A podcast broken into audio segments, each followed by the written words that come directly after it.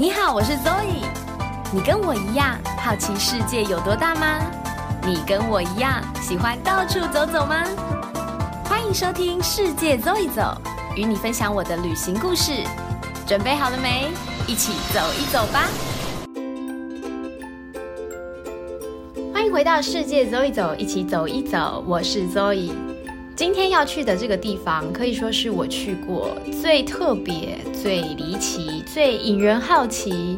最多谜团、最不可思议的一个地方。也不用卖关子了，毕竟都已经打在外面的标题上了。今天要去的地方就是北韩。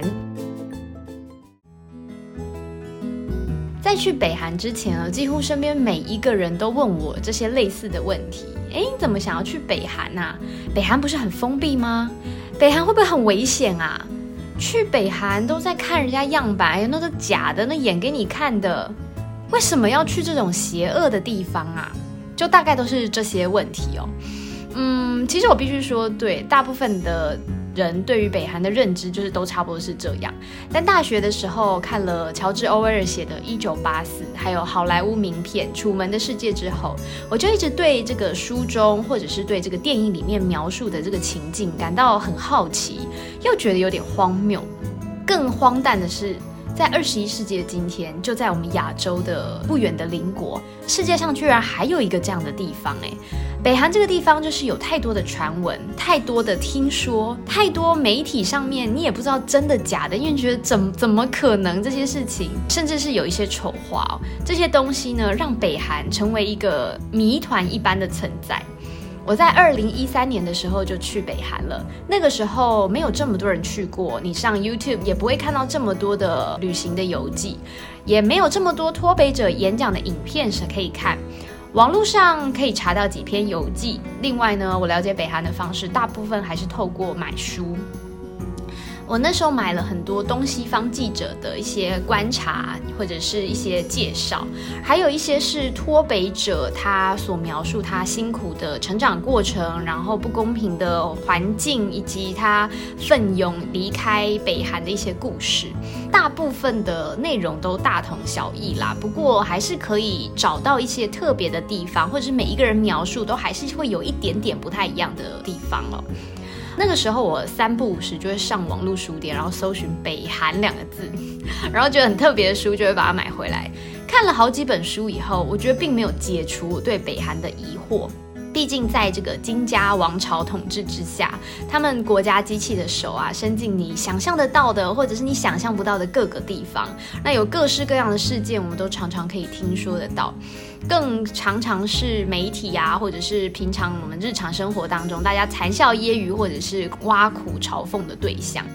但是也是因为这样子的封闭哦，所以大家其实对他的资讯都很多都是甚至是假的、丑化的，也造就了北韩它独一无二、神秘的国家特色。所以我还是义无反顾的，就是想要去，即使你知道眼见不一定为凭，所有东西都塞好给你看，然后不见得是演员，可是他会把他最好的一面，他只让你看到他想让你看到的一面。但是呢，我觉得去了应该是可以有一些些对我的疑惑有一些些解答吧。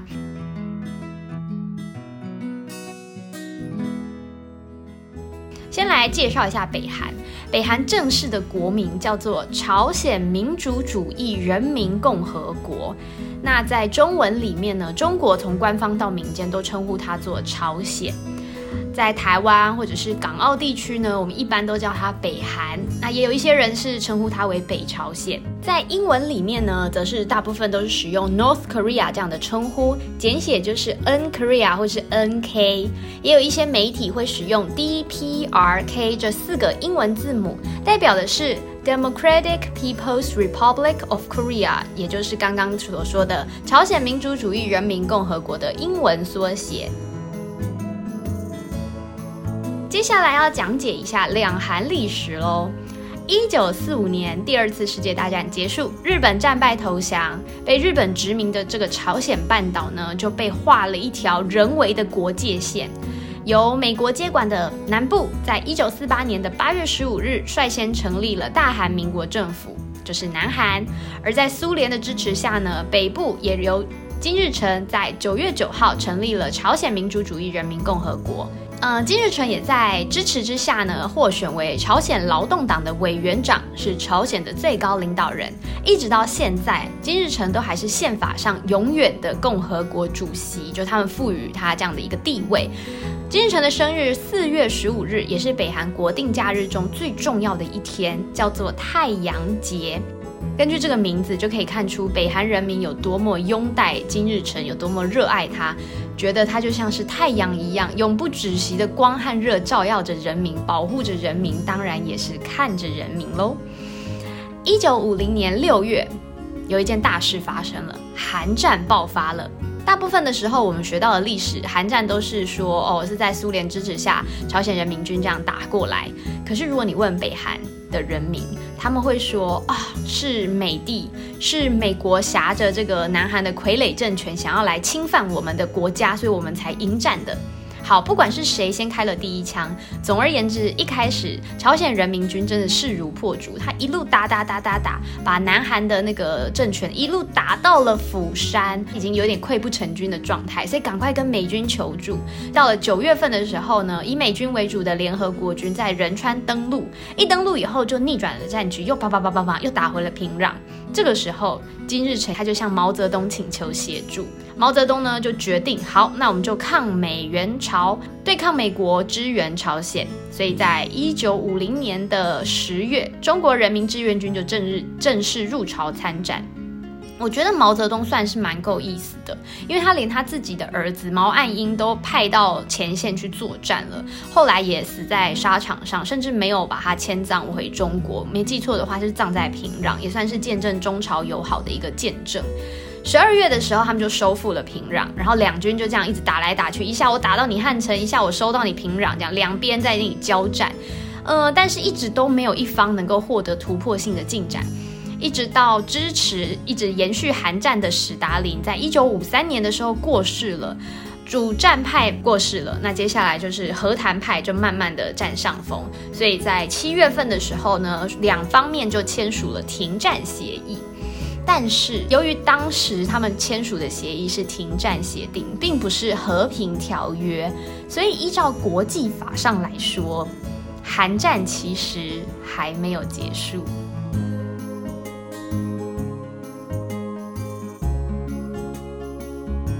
零二零年呢，是韩战爆发七十年的纪念。其实韩战这段历史和台湾的历史关系非常的大哦，因为韩战爆发的关系呢，美军派了第七舰队来协防台湾海峡。当时的美国总统杜鲁门他宣誓要让台海中立化，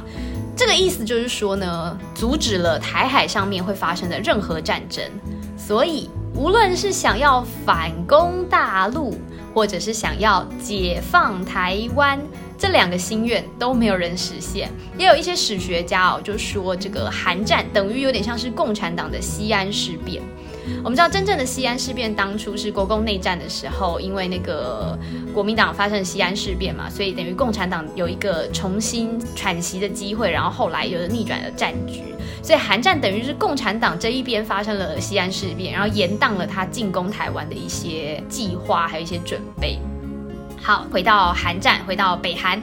韩战之后呢，金日成他为了要巩固他的领导，所以他积极宣扬仇美的情怀，美帝都是坏人啊，都是因为美帝害我们国家民族分裂，害我们没办法统一等等等等的。另外呢，他也创立了北韩的主体思想，主体思想是说。人是自己命运的主人，也是开拓自己命运的力量。这听起来很正常哦，感觉蛮合理的。但是我觉得这一段话对于一直以来没有办法决定自己国家命运的朝鲜民族来说，真的是蛮受用的。其实朝鲜民族的那个历史建国都蛮坎坷的。先是以前很久以前是当中国的附庸国，然后后来被日本殖民了很长很长一段时间，好不容易呢脱离了日本殖民，却整个半岛是分裂的状态。他们常常都没有办法自己决定自己的未来，所以当主体思想说“哎，我们人民就是革命建设的主人”的时候，其实我觉得朝鲜民族非常能够认同，而且非常会激化他们那个爱国的情操哦。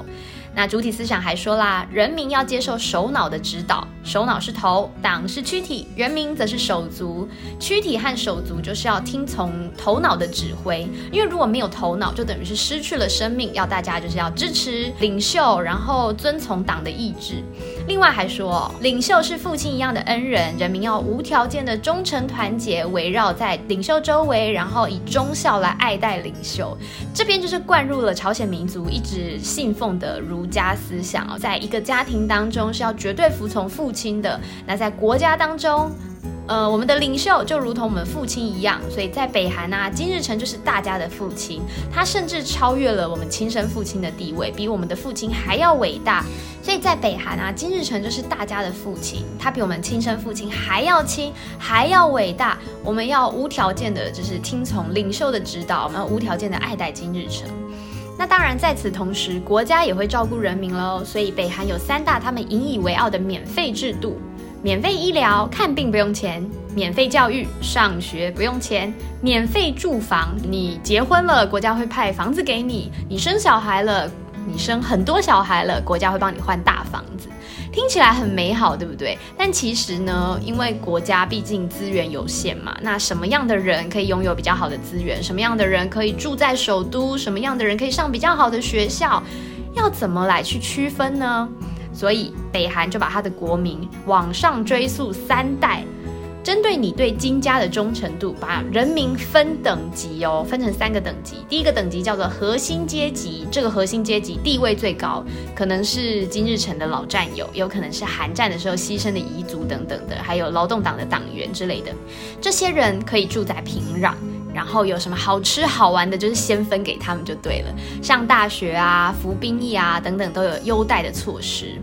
第二个等级呢是人数最多的，叫做动摇阶级。诶，动摇感觉好像两那个墙头草一样哦。这些人有可能是被劳动党开除的人，有可能是政治犯，或者是有可能是一些小型的商人等等的。因为你有可能会有反党的疑虑，所以你是动摇阶级嘛，在生活上会受到一定的限制。你可能没有办法住在平壤，但是基本上你还是可以住在一些比较大的城市里面。当然分到的东西就会是比较次等的。最后一个阶级叫做敌对阶级，一听就知道一定是反动分子。这些人呢，就是被党视为你是亲美啊、亲日啊。这些人轻则被发配到山区，比较辛苦的生活，而且还会被严密监视；重的话呢，有可能把你送入劳改营进行思想的再教育，甚至还有很多人会以反革命的名义就直接处决了。像这样子的阶级分配，一直到现在都还是深深影响北韩人的日常生活。之前我在托北者的书籍当中看到他们有说，如果你家里曾经有祖先跟金日成或是金正日有合照，甚至是有书信的往来的话，就等于是金牌令箭一样。如果你犯罪，当然不是犯很重的罪，你可能可以减刑，甚至是脱罪。就是这个东西，你跟领袖之间的关系好不好，是深深的会影响到你整个家族的。而且这个东西不是只影响你个人，是会影响到你整个家族哦。像是如果有人脱北的话，你的其他留在北韩的人可能就会被清算，可能会被带去问话之类的。所以呢，有很多北韩的外交官，他们被派到外国去，在使馆工作，是不能惜家带眷出去的，因为你的家人留在北韩。就有一点像是当人质一样，他就是提醒你在国外，哎，不要乱来哦，你的家人还在我们的手上。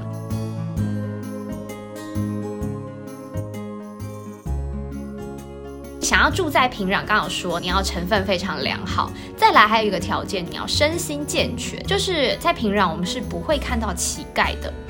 嗯，因为基本上啊，在人人平等这个社会主义国家，基本上是不会有乞丐的嘛。因为国家有分配你工作，国家有给你吃的、喝的、住的，应该不会有人有找不到工作，然后有人要上街乞讨这样子。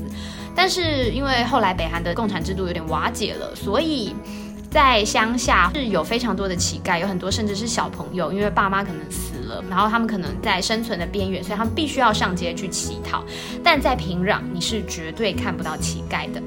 另外一个是身心障碍人士，这个我就真的我觉得太夸张，因为身心障碍人士啊，在劳动党的心目当中呢，一无是处，你没有办法为党为国有一些奉献，所以就会被归成是次等人类，就极度的歧视他们，而且这是一个非常保守守旧的观念哦。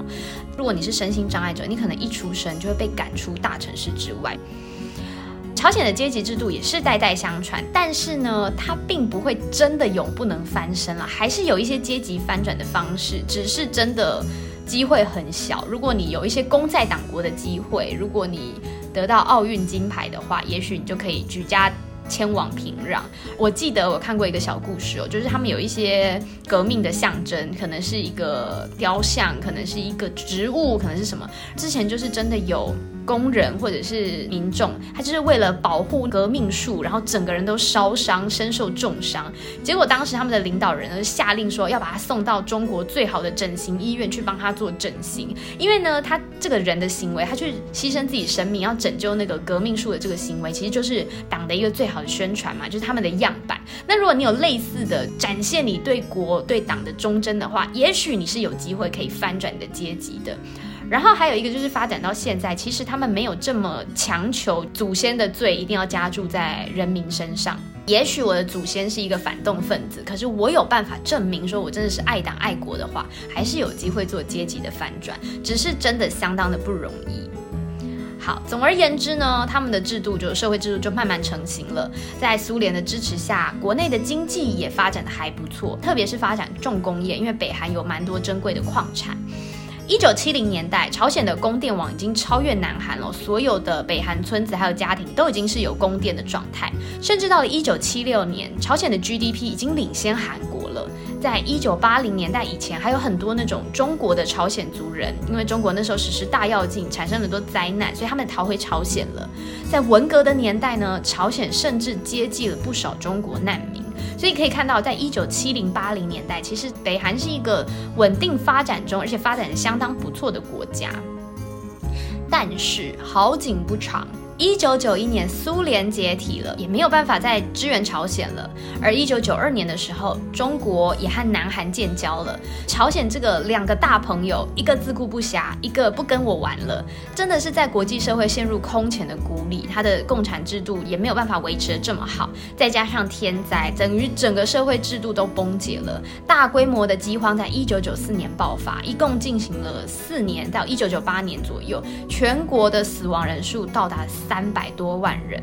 这一段历史呢，在北韩是非常非常重要的。官方把它称为叫做“苦难的行军”，其实就是想想要美化这段历史啊，想要告诉民众说：“哎呀，我们要一起啊，像我们金日成将军带领军队抗日一样，我们一起苦难的行军，一起度过这次灾难吧。”但是呢，他们伟大的领袖、永远的太阳金日成先生，一九九七年去世了。随之上台的是他的儿子金正日。一上台呢，他为了要纪念他的爸爸，要强化他领袖的正当性，他把原本使用的公元纪年，就是我们用的这个西元二零二零年这个东西呢，他全部要改成主体纪年。那主体元年是哪一年呢？当然就是国父金日成出生的年份，一九一二年啦。所以今年二零二零年就是他们的主体一百零八年，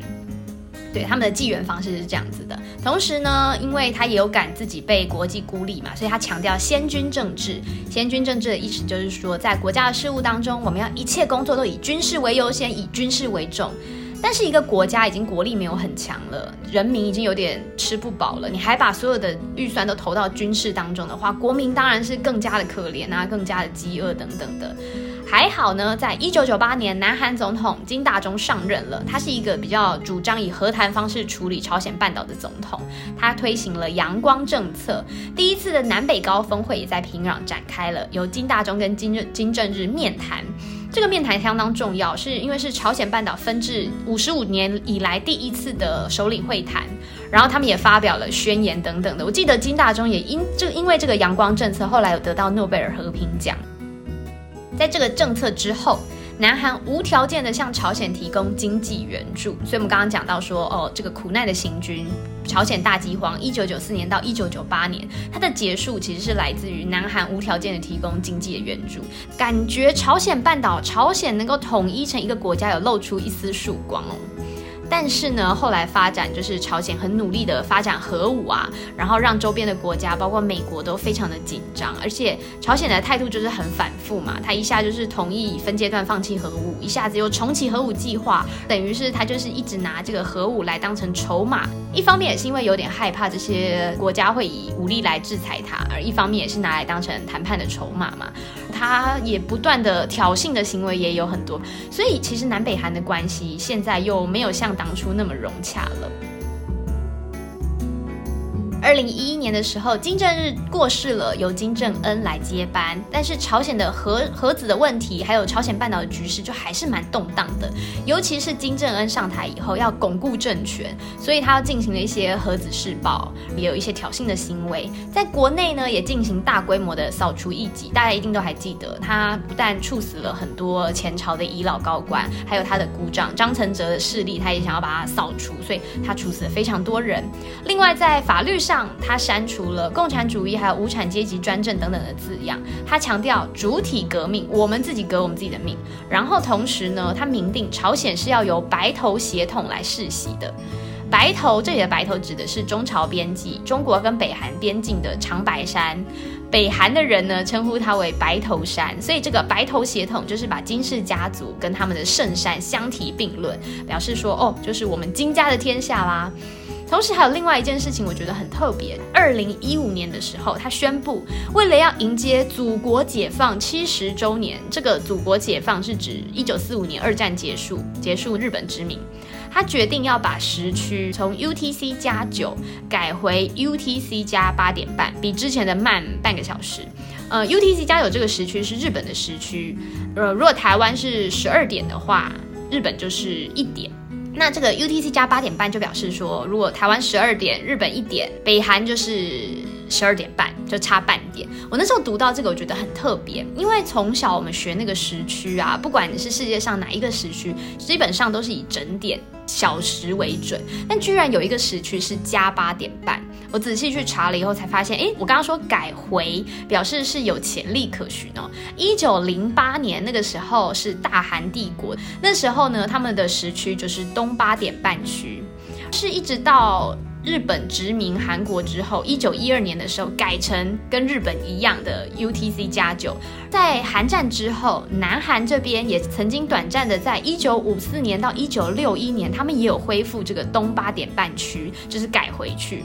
朝鲜那个时候没改，是到二零一五年的时候改了，一直改到二零一八年。据传是说有一次金正恩他到板门店去巡视，他在和平之家看到有两个时钟，一个是平壤时间，一个是首尔时间，因为他们差半小时嘛。据说他看到的时候觉得有点痛心，因为我们一个国家怎么可以有两个时间呢？也不想想这个命令不是你自己下的吗？好，总而言之呢，他就当下就决定说，好，那我们要再恢复成东九区的时区。所以现在平壤时间跟首尔时间跟东京时间都一样是 UTC 加九。除此之外呢，当然就是一连串的军事行动，像是宣称他们有进行成功的氢弹试爆啊，还有试射很多洲际飞弹等等的，目的就是要展现他们北韩的军事实力。但是除此之外呢，金正恩跟他的爸爸跟他的祖父有一点点不一样，他开始进行部分的经济建设和改革。据说他派了很多经济学家，他派了很多人到中国去学习中国改革开放的历程。但是呢，因为他们不是真的走向开放嘛，所以有很多东西你因地质疑，你要回来符合北韩的一些规定和一些条件，没有那么容易啦。他也在二零一九年在宪法当中把“先军政治”这个词删掉了，他有进行一些经济市场化的措施等等的。所以等于北韩其实呢，它还是有走在有限度的开放啦。其实，在一九九四年大饥荒那一段时间呢，因为国家制度崩解，它没有办法再像以前一样都发粮票啊，都发食物给大家。所以那个时候，尤其是在边境的城市，有非常多的妇女是开始进行一些小生意，因为先生要去上班嘛，所以太太反而就是在黑市可以种种自己的东西啊，可以养一些小鸡小鸭啊，甚至是走私中中国的东西进来贩卖。所以市场经济这一块，其实，在边境。城市一直都有，那慢慢慢慢的也扩张到朝鲜其他的城市里面。好，刚刚以上讲了很多历史，接下来要进入到讲的是北韩的一些旅游情报喽。想要去北韩玩，一定要跟团，不管你是几个人。我之前有听说，你如果要一个人去也可以，可是他们还是一样会发配导游给你，他们不会让你自由行，然后去探索他们国家所有神秘的地方。但是呢，北韩它还是有一些免签国的好朋友哦，像是中国啦、古巴、印尼、伊朗、辽国、越南、蒙古、缅甸等等等等，还有蛮多的国家哦。那有一些没有跟朝鲜建交的国民，大部分如果要去的话，都会以中国为团体的名义出发。像台湾就是这样子，申请签证成功之后，会由朝鲜使馆发出一张观光证给你，你入境的时候就是带着观光证跟护照一起进去。朝鲜当局会在观光证上盖印章，离境的时候他就会收回，让你穿过水无痕，不让别人知道你来过朝鲜这样。但是呢，呃，我记得去年，也就是二零一九年的时候，A I T 美国在台协会有颁布一个他们新的签证规定，那就是如果你在二零一一年之后有去过北韩的人，你如果要去美国申请签证的时候，你就不能办理 e s t a 电子签，你必须要去跟他们面谈。但是前面有说过，我们入境的时候是以观光签入境出境的，所以离境又被收走啦。那 A I T 怎么会知道？美国怎么会知道你有去过北韩呢？这个问题我暂时没有答案，因为二零一九年之后我也没有再去过美国，今年当然也不可能，所以这个部分我有点好奇，到底它要怎么运作的。好，全世界的国家基本上都可以去北韩，只有一个地方的居民例外，那就是南韩。南韩的居民呢，基本上是不能去北韩的，除非你有一些特殊的，譬如说你有经济上啊，或者是政治上，或者是可能友好团啊等等的一些需求。南韩的人要去朝鲜的话，你必须要在出入境检查站，你要出示这个朝鲜访问证明书。这个书是由韩国的统一部所签发的，因为是有点特许、有点临时性的这个签证，这样子，等于你的旅行证件呢，就是要有特殊的情况才发给。也不是用朝鲜签证，然后也不需要使用护照入境。台湾人要去北韩呢，有两种方式，大部分啦，一个就是到中国参加中国大陆的当地团，它会便宜很多；另外就是跟台湾旅行社的团，台湾旅行社的团大部分呢都会呃带你到沈阳走一走，然后进去平壤，或者是平壤走一走以后到沈阳走一走。所以那个时候呢，我跟的团就是这个台湾的观光团，虽然台湾的团比较贵，而且贵。有一点点多，但是因为那个时候我报的那个团的领队是我大学时期很敬仰的一位老师，所以当时就决定要跟着老师的团一起去。也的确在老师的照顾和讲解之下，对北韩有了更深一步的认识。我们是先去平壤，然后再回到沈阳，也有去到沈阳故宫啊、鸭绿江断桥啊，还有在边境城市丹东有稍微走了一下。报好团了之后要去北韩，下一件事情呢，我们就是要换货币。之所以会把货币拿出来讲，就是因为北韩的钱跟我们的钱也不太一样。我们去的时候，二零一三年那个时候在北韩，外国人你是不可以使用朝鲜钱的。基本上也没有什么机会可以用到，因为导游他们都会带你，你要买东西就会带你到官方的商店，不会有什么机会让你在外面跟小贩买东西，而且因为他们都清场清的很彻底，所以也没有什么接触到平民老百姓的机会。为什么不让外国人使用朝鲜元呢？有一说是因为北韩政府他不想要让大家知道他们朝鲜元有多么的不值钱，反正他们都已经锁国了嘛。而且朝鲜元呢，在国际上是根本就没有在流通的无效货币。当然，你上网查是可以查到这个朝元的汇率，可是呢，官方的汇率跟实际上黑市的价钱根本就是不能比。我们一般去到朝鲜，一定就是叫你换人民币或者是欧元。听说现在朝鲜人也蛮喜欢收美金的。总而言之，就是相对有价值的货币。那既然都要顺便去沈阳了，大部分的人就是选择换人民币。我记得后来我们到沈阳之后，在那个鸭绿江口，我们有碰到中国大陆的小贩，他有在卖北韩纸钞全套。我记得非常便宜，就是他就是各种面额都给你一张。呃，后来有人说那些都是假钞，因为基本上就是你哪来这么多朝鲜钱可以卖啊？不过因为我那时候觉得想说留个纪念，而且可以看一下他们钞票长什么样子，所以我家里就有这个 北韩纸币全套，应该是伪钞啦。但是因为你也没有机会使用，所以真假就一样是一个迷雾谜团。好，出国那时候去要花多少钱？就想说去北韩这么特别的地方，到底要换多少钱呢？我出发之前有访问一个我认识的文史专家，去过北韩，我就问他说：“诶，大概换多少钱比较好？”他给我的建议是大概换个两百块人民币就好了。当下我听到两百块人民币乘以五，不就是只有一千块台币吗？我想说一千块台币耶。北韩它再怎么锁国，它再怎么没有经济活动，总是要赚一些外汇吧，总是有一些纪念品可以买吧。我觉得文史专家一定不像我凡夫俗子，就很喜欢乱买东西、乱逛一通。我觉得一千块一定不够，所以我后来换了一千块人民币，也就大概五千块台币左右。大家猜猜看，我最后在北韩尽情购物的结果，我花了多少钱？噔噔噔噔，我大概真的花不到两百块人民币，花费最多就是买明信片跟把它寄回台湾。我记得那个时候，一个一张明信片很便宜啊，可是寄回来的邮资大概是十块钱人民币，所以我如果寄了十五张明信片，就是一百五十块人民币，真的花不到什么钱。当然，它其他有卖一些别的东西，譬如说有卖人参，或者是有卖一些书籍，是有北韩史官的书籍，还有一些海报啊等等的。但我那时候都没有买啊，因为那时候觉得有一点贵。虽然现在想起来是颇为后悔，因为一辈子可能真的去一次北韩，然后这些东西是非常具有时代特色、非常具有北韩观点的东西，我都没有买，因为我记得都不太便宜，可能一张海报四十块人民币。总而言之，我都没有买，然后现在有一点点后悔。所以这个故事就会告诉我们说，如果你要请问专家，你就要相信专家的话。专家叫你带两百块人民币，你就不要带一千块人民币。因为我那个人民币从 二零一三年我从沈阳后来回来以后，就一直放在抽屉里。这几年我都没有去到中国大陆的机会，所以我的人民币就一直放在抽屉里尘封起来了。好。换好钱以后，我们就要准备出发了。旅行方式跟去很多其他国家一样，要么坐飞机，要么坐火车。火车的话呢，从北京进去大概是二十四小时的火车，从沈阳进去呢大概是八小时。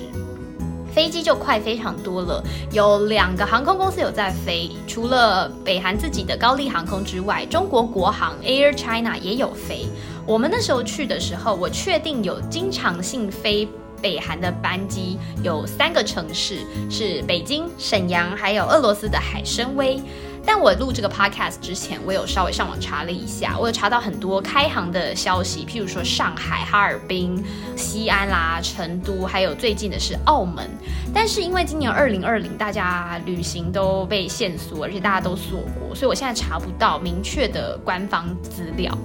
那除了几个城市有在飞之外呢，其他的城市有一些访问团等等的，他们会有用包机的方式前往。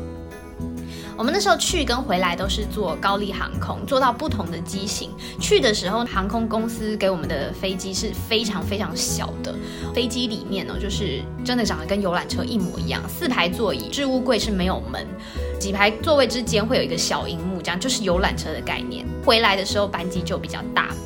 高丽航空是北韩公营也是唯一的航空公司。北韩除了有国际线之外，他们也有国内线。不过能够开放成国际机场的，就是只有平壤的顺安机场一个。高丽航空的飞机，根据媒体的报道，很多都是苏联或者是俄国制的机型。听到苏联就知道非常有历史。有报道说，高丽航空的飞机甚至是没有配备数位科技来协助机长飞行的。但是这个我。没有办法亲身验证。我去的时候，我就记得那个飞机很小，我没有印象它是新还是旧。但在二零一五年的时候呢，英国有一个飞航顾问公司叫做 Skytrax，它是专门来评选全世界航空公司等级的。高丽航空呢被评为老旧机型、难吃飞机餐、糟糕的乘客服务体验，被评为是世界上最烂的航空公司，它只有一颗星。全世界航空公司也只有高丽航空被评为一颗星。我们去的时候是小飞机嘛，飞机上除了有我们这一团十几个人之外，还有另外一团也是从台湾出发的嘉义团的故知 一起出发，另外还有一些北韩人。上飞机的时候，导游有特别说，领队有特别说，液体啊、水果都可以带上飞机。也因为朝鲜的新鲜的蔬菜水果都比较少，所以旅行社那时候有安排，让我们从沈阳带了一些水果可以上去，然后让大家可以补充维他命 C。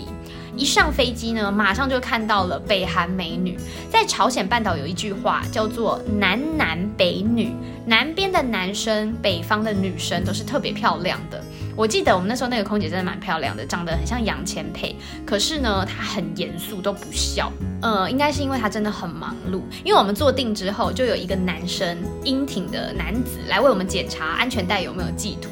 检查完以后他就不见了，所以我怀疑他根本就是机长本人。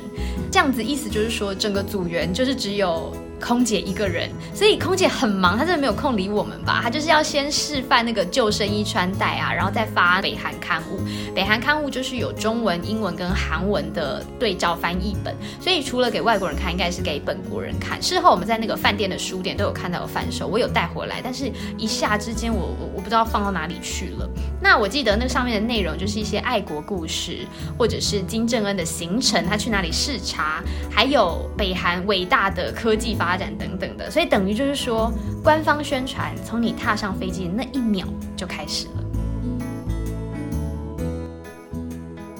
刚刚讲到说，高丽航空被批评除了老旧机型之外，还有难吃的飞机餐。我去程我记得没有吃到东西，可是回程有吃到高丽航空很知名的一个汉堡餐。我觉得是没有好吃，但没有难吃到难以下咽的程度啦，因为。呃，我自己觉得我好像没有吃过什么让我惊艳、让我觉得真的很好吃的飞机餐。它那个汉堡有点像穷人版的早餐店汉堡，就是两片面包夹一点点高丽菜丝，然后冷冷的，可是没有到很油腻、很难入口。汉堡肉呢，薄薄小小的一片，感觉不是纯肉，感觉里面有打一些胡萝卜进去，增加肉的分量。再搭配一人会送你一杯汽水，然后气没有很足，这样听起来真的是没有很好吃。我当下。有把它吃完，可是就觉得好像没有什么味道。如果再加一点点，比如说芥末或者 番茄酱调味，可能会好很多。我去的那个时候是二零一三年，是韩战结束六十周年。好，其实不是结束啦，刚刚前面有讲，他们是有点维持不战不和的停战状态。总而言之呢，是六十周年。在那一年的年初三月份的时候，朝鲜官方、北韩官方突然片面终止、废止停战协定，然后又切断板门店的联络电话跟美军的联络电话，所以有点山雨欲来风满楼的感觉，感觉好像。是不是要开战了？是不是有一点嗯？到底他们要干嘛了？所以那个时候，所有的旅行社的行程全部都暂停出团，因为毕竟局势动荡嘛。虽然很多人都常常说北韩政府很喜欢搞“狼来了”这一套，可是因为大家不敢掉以轻心啊，因为你也不知道他说这一次是说真的还是说假的。后来呢，就证明了就没事了，所以大概在四五月的时候就开始恢复报名。但是我虽然那时候报名了，然后缴费了，但我心中一直抱着，一直安慰自己说，啊，真的可能去不成啊，不要抱太大希望啊，我怕我失自己失落太大。不过后来很顺利的是在八月的时候就顺利出团了。先到沈阳转机。我们到沈阳的时候，刚好那一年沈阳在举办他们的全国运动会，所以人潮非常的多，整个机场都是人。虽然那时候他们有开幕了一个新的机场，但是因为人真的太多，而乱七八糟的。机场本身建筑是建得很好，可是有一些软体感觉还没有跟上。在入境沈阳的时候，那个海关就只问说：“哎，你们是从台北飞来的吗？”然后我就点头，他就也没有问，也没有仔细看，他就盖章就放行了。但是呢，要出境要挂行李，然后排队，一群人，我们就这样被呼过来赶过去，弄来弄去弄超久，等非常久，一直到表定的那个飞机起飞时间都过了，我们还没有出关成功。但是因为去北韩本来就是一个比较特别的组成，呃，然后反正又跟团，大家就在一起，所以也没有什么好担心，就这样无脑的排队。不过呢，就在沈阳机场的时候，我们碰到了一群人，他们是一群学生团体。穿着是整齐的国际运动品牌的衣裤，都是黑色的，然后说着韩文。那个时候我们就注意到这个团体，因为还蛮显眼的，我们就想说，嗯，他们是什么样的团体呀？因为对我们来说，不管是北韩的口音或是南韩口音，对我们来说，不懂韩文的人都是一样的。你要真的学过韩文才会知道有什么差异。所以我们就听到韩文，我们想说，会是南韩的团体吗？可是南韩的团体。有这么容易，有这么轻易就可以到北韩吗？他们到底是什么样的人呢？后来呢，看到一个细节，我们就发现他们是北韩人。要怎么辨别北韩人？在这里先教大家，如果大家嗯不知道在哪里有碰到的话，可以快速辨别。就是如果你是北韩人，你的胸口一定要别有一个徽章，两个徽章啦，一个是金日成的徽章，一个是金正日的徽章。这个徽章呢，等于就是北韩人的身份象征，而且绝对不能弄丢。不管你穿什么衣服，运动服、西装，任何衣服，我们在纪念品店啊或什么都没有买得到。我觉得应该是国家发的，我忘记那时候有没有问导游那个徽章哪里来。总而言之，每一个北韩人都一定要别。所以只要看到有别着两个金徽章的人，就表示他是北韩的人。我们那时候在沈阳机场就看到了这样一群的北韩小朋友，那时候真的是看到他们的时候有有一点震惊哦，因为跟我们想象中的北韩人很不一样嘛。经过重重延误之后，终于终于可以出关了。在沈阳机场的时候，我们的领队就有发给大家入境表格，入境表格都帮我们填好了，全部都是韩文，所以我们也看不懂，就用生日啊，或者是护照号码等等来辨别。哎，这张你的，那张是我的。在等的时候，我很无聊，还去查了一下国籍这个栏位，我想知道我们被分到哪一个国家。那我查了以后发现，哎，国籍那后面那两个韩文字的意思是台湾哦。那时候我有一点点吓一跳，因为我们在国际上很容易被视为是中国的一份子嘛。那尤其是北韩，你老大哥是中国，这种政治正确的问题，感觉嗯，他们应该很会。但是呢，翻译出来居然是台湾，那时候有吓一跳。后来我仔细一想，是因为呢。嗯，中国是免签国嘛，所以基本上会拿这个观光签入境的，一定就不会是拿中国护照入境的人。所以呢，不管是台湾还是香港，在那个国籍上应该就都不会注明是中国。好，另外还有一件重要的事情，要把智慧型载具都准备好。虽然它只要填那个申请表，然后记录你的型号，这些东西都可以带进去，但是旅行社基本上都建议大家不要带进去，因为还要检查，有可能会被检查，然后比较麻烦，又有遗失的可能。因为带进去也没有网络可以用，没有国际网络，没有 WiFi 可以用，所以旅行社大部分都会建议你说啊，那你就放在这个沈阳的导游身上，他会帮我们保管。现在好像在网络这一块，可能有一些地方可以连上国际网络了，但基本上呢，北韩的网络是蛮封闭的。那个时候我们也是有团友有带笔电进去了，然后也是畅行无阻，也没有被检查或者什么的。可是因为有的时候就是看你被拦下的状态要不要检查，很多人也是说相机什么的有被检查，逐一的看那个照片，看到不合的就会叫你删掉，甚至是可能会走吃上麻烦等等的。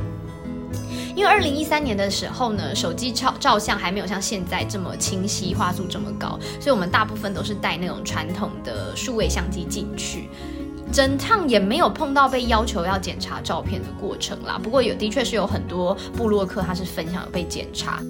刚刚讲到说数位相机或者是摄影机，像现在 GoPro 什么都可以带进去，但是如果你是专业的大炮或者是长距离的镜头。就望潮兴叹，就没有办法带进去了。印刷品也要小心，像是书籍最好是不要带，特别是有敏感内容的，像是有关南北韩资讯的书，真的就是不要带进去，因为会徒增风险跟困扰。还有出境的时候，除非是你确定是你买的东西之外，千万不要把不属于你的东西带回来，不管是什么路边捡的啦，还是饭店里面的，千万都不要带回来，这真的不是开玩笑的，会惹上很大的麻烦。刚刚讲到网络，北韩有自己的国内网络，他们叫做光明网。据说呢，是有关人士他们会在国际网络上找到一些适合北韩人查阅的内容，先把它下载下来，然后放到他们光明网上面。所以北韩有自己的维基百科，虽然我忘记叫什么名字，但有类似这种东西。那上面的内容当然是国家认为你适合看的东西。他们那边也没有连外的 WiFi。听说有很多驻平壤的使馆，他们因为获准可以装设 WiFi，所以他们那里是有国际网络可以用的。听说有的大使馆他们会刻意不把他们的 WiFi 设密码，希望能够让住在附近或到附近的平壤民众可以借此连上国际网络，获取真实世界的一些讯息。但对这个我有点存疑啦，就是毕竟北韩是时时刻刻监控他们的国民嘛，所以到底有没有办法，有没有北韩的人可以透过这种大使馆的 WiFi 真正连到我们的网际网络，我是打一个问号的，有点存疑。那我们后来接触到的北韩导游，他们有他们自己国产的智慧型手机。那这些智慧型手机呢，是可以上网的，也可以拍照，也可以打电话。但是上的网当然就是只能上光明网，打的电话也是国内电话，所以不能接打国际电话的。在北韩，我们认识那个导游，基本上要跟他们联络，要跟他们私人联络是不可能的。你要联络，你就可能是呃寄 email 到他的办公室，或者寄到他们公司。我之前还有看到那个有书上写说，那你在寄信给某一个人的时候，用词你不可以是用一些开玩笑的方式，即使他是你朋友，因为 email 账号有可能是很多人一起共用的。你寄的信也许呃是要寄给你的朋友，可是有可能会被他的上司看到。如果你用一些比较轻佻的语语气啊，用一些比较轻松的方式去寄信的话，有可能会害人家惹上麻烦的。电脑呢也有北韩自己开发的系统，所以等于就是完全可以不跟外界做联系。北韩人要怎么样得知外界的消息呢？既然不能上网，他们就发明了另外一种获得外界资讯的方式。有很多脱北者在受访的时候都会说，他们曾经呢用 USB 来偷看韩剧，或者是南韩电影，或者是中国电影等等的，因为他们有很多那种可以读 USB 的播放器，而且听说价格都不会很贵。因为 USB 小小的又很容易隐藏，然后又可以存在很多的资讯，所以现在也有脱北者组织，他会用偷渡或是空投的方式，把这些呃想要告诉北韩人民的讯息，告诉他们的内容都放在 USB 里面，偷偷的带进去，然后希望可以借此让他们认识到外面的世界。